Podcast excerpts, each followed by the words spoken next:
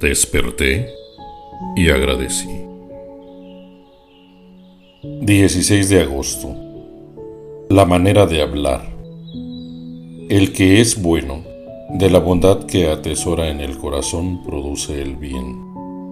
Pero el que es malo, de su maldad produce el mal, porque de lo que abunda en el corazón habla la boca.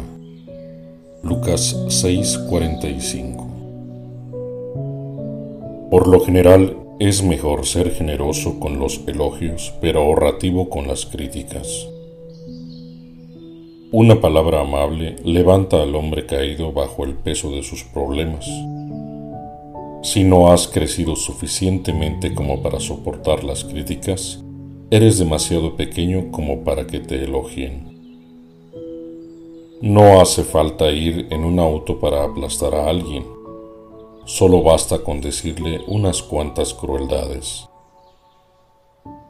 Mi talento es decir las cosas claras, dijo una mujer a Juan Weasley, a lo cual Weasley le respondió, Estoy seguro que a Dios no le importaría si usted enterrara ese talento. En vez de dejar que alumbre su luz, mucha gente se pasa el tiempo tratando de apagar la luz de los demás. No te preocupes por la persona que te menosprecia.